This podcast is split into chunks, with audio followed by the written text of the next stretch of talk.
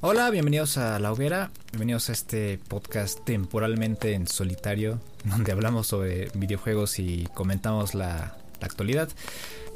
Como sabrán, de momento Ludwig no va a estar presente en el podcast. Em, tiene algunas cuestiones personales y familiares que atender. Entonces, em, esto ya, ya lo he comentado un poquito con más profundidad en el podcast pasado, si, si ustedes no, no llegaron a enterarse. Pero de momento, pues toca, toca eh, grabar el podcast eh, solo. Eh, yo esperaría que no por eso sea, sea menos interesante. igualmente estos podcasts no van a ser tan largos como los que ustedes están acostumbrados a, escuchar. Les pedimos una, disculpa si no es el podcast que, están acostumbrados, pero pues es, lo que es. Y bueno, como, como siempre, vamos a rápidamente mencionar las notas más importantes de esta semana. Como por ejemplo que Shovel Knight Pocket Dungeon, este juego, una extraña combinación entre Tetris, Candy Crush y el propio Shovel Knight, eh, ya se va a lanzar el 13 de diciembre. Eh, Dead by Daylight va a estar gratis el jueves en la Epic Game Store, por si no, por si no lo tienen y lo quieren agarrar, pues va a estar el, va a estar el huevas. Em, y hay una patente de Sony. Hay una patente de Sony un tanto interesante que quería comentar rápido. Em, y es que sacaron esta versión del DualShock adaptada para teléfonos móviles. Para mm, el juego remoto de las consolas de PlayStation. Entonces es una patente del control que es muy similar a la Nintendo Switch. Eh, los dos lados del control van a estar a los costados de la pantalla. Mantiene la apariencia del DualShock 4, yo supondría por la forma recta de los, del teléfono, ya que el, el DualSense tiene una forma más redondeada para amoldarse mm, más a las manos, aunque no sé también si solamente sea una forma ilustrativa para mostrar el prototipo. Pero ya está, ahí está y es un dato curioso porque seguramente en el futuro vamos a, a ver este producto por ahí meneándose en el Walmart. Eh, Ahora bien, las dos cosas por las que estamos el día de hoy, eh, una de ellas es una nota que llega desde Kojima Productions y es que van a abrir un estudio en California eh, dedicado a hacer películas, música y series. Eh, el sueño húmedo de, de, Hideo Kojima es bien sabido, ¿no? Que, que este hombre absorbe, mastica, devora cultura popular. Em, no es un secreto que le gustaría dirigir su propia película y sus propias series. No sé qué tan em, involucrado va a estar con este proyecto. Quizás tenga sus pininos em, y cosas que compartir. Seguramente por ahí tiene un guion. Em, pero quién sabe, ¿no? Y es interesante eh, desde el punto de vista de las amistades que tiene Guillermo del Toro, Mike Mickelson, Díaz Dogs, un montón de, de actores y actrices Em, famosos. Y, seguramente no, no, va a faltar también el, amigo con el dinero, el productor que quiera apoyarlo. Eh, no, por nada ya tiene su estudio ahí en Los Ángeles. Yo también supongo que esta, este estudio forma parte de una estrategia para financiar y, invertir, ¿no? Tener esta inversión redituable a corto plazo, porque un videojuego toma mucho más tiempo que una película, eh, quizás, quizás una serie, eh, pero sí también eh, menos tiempo que, que, un disco, ¿no? Música. Entonces, em, pues yo, yo, yo, creo que estas ganancias pues van a, van a apoyar o van a ayudarle a, a contratar más gente eh, y, y, apoyarlo en su nuevo juego que de momento, de momento, dice que va a ser un juego eh, centrado en el género del terror. No sabemos qué va a ser. Hay muchos, muchas lenguas largas hablan sobre que la relación con Konami ya pues ya se ya se solucionó. Todo, ese tema esa, esa, disputa. Quién sabe yo no, creo que, vaya que vaya a trabajar en el juego de Silent Hills que quedó por ahí atascado. Tiene una mente bastante turbia y, densa como para hacer un, juego de este de este género. Entonces pues ya nada más que habría habría que esperar para ver qué es lo que hace este hombre. Y es interesante em, que hable sobre un estudio de animación Em, de series, películas y música, porque recientemente estaba hablando de Arkane.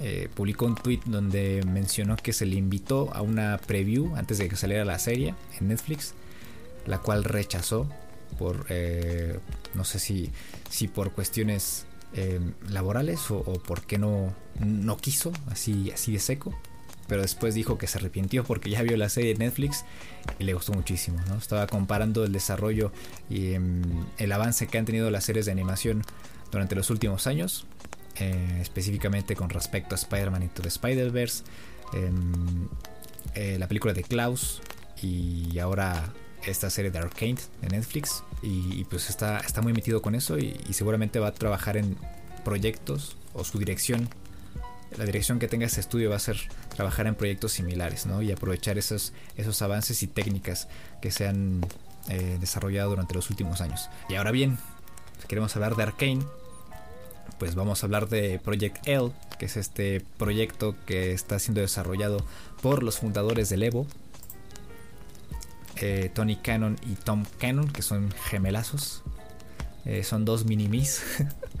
eh, que pues, están liderando este desarrollo, el desarrollo de este juego de peleas, del LOLcito.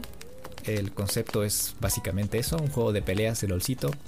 Em, se nota que es un juego eh, que está un poco más inclinado al uso de, elementos, armas, extensiones, mm, extensiones del cuerpo más que nada para hacer, para golpear a los enemigos.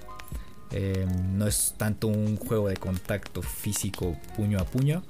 Em, pero se nota que va bien. Se nota que va bien. Eh, todavía están en un estado temprano de desarrollo. Estaban justamente hablando de las bases de este juego. Eh, tienen una idea bastante fija, sólida. Eh, tienen mucha experiencia no sé si trabajando con, en, la creación de estos juegos, pero seguramente sí tendrán muchísima experiencia concentrada a lo largo de los años de haber participado, de haber fundado ¿no? el, propio Evo, que es este evento de donde pues todos llegan eh, y se agarran uno a uno sin camisa en una serie de, de juegos como el propio Street Fighter eh, y otros muchos más. Yo no soy, eh, personalmente yo no soy un gran fan de, de los juegos de peleas. Sí del Street Fighter 5, que este año fue mi debut y, he, quedado un poco enganchado con el juego, incluso un poco más de lo que esperaba. Y, estoy dispuesto a invertir incluso en ese, en ese pack que incluye todos los desbloquear todos los personajes y las vestimentas, ¿no? Que ya saben que este tema de las microtransacciones en los juegos eh, es tremenda. Y pues yo creo que creo que está bien el Project L. Eh, es una nueva forma de acercarse a, otra clase de público. Eh, ya lo hicieron con Legends of Runeterra, el propio LOLcito. Eh, con este juego que igual que sacaron apenas tipo este tipo Geometry Dash. Están explorando otros otro tipo de mercados y ahora pues lo van a hacer con este juego de peleas. Eh, tienen muy buenos personajes. Están apostando por exprimir el lore y los personajes que tienen muy buen diseño. Eh, entonces yo le veo buenas probabilidades no y más si está eh, pues está trabajado por el propio, por el propio Riot. Tienen estándares altos. Eh, y pues ya está. ¿no? De momento sí se ven rígidas las animaciones, los golpes. Se nota que todavía les falta pulir bastantes cosas. Eh, y trabajar en escenarios, en los personajes que todavía faltan y van a incluir en el propio roast del juego. pero pues ya está, es lo que es. Y promete, promete este proyecto. Eh, y pues nada, eh, creo que de momento eso sea todo por, el día de hoy. Como les dije antes, de momento vamos a trabajar con cápsulas cortas, eh, reducidas. Es un tanto difícil mantener una conversación y hacer una especie de monólogo largo.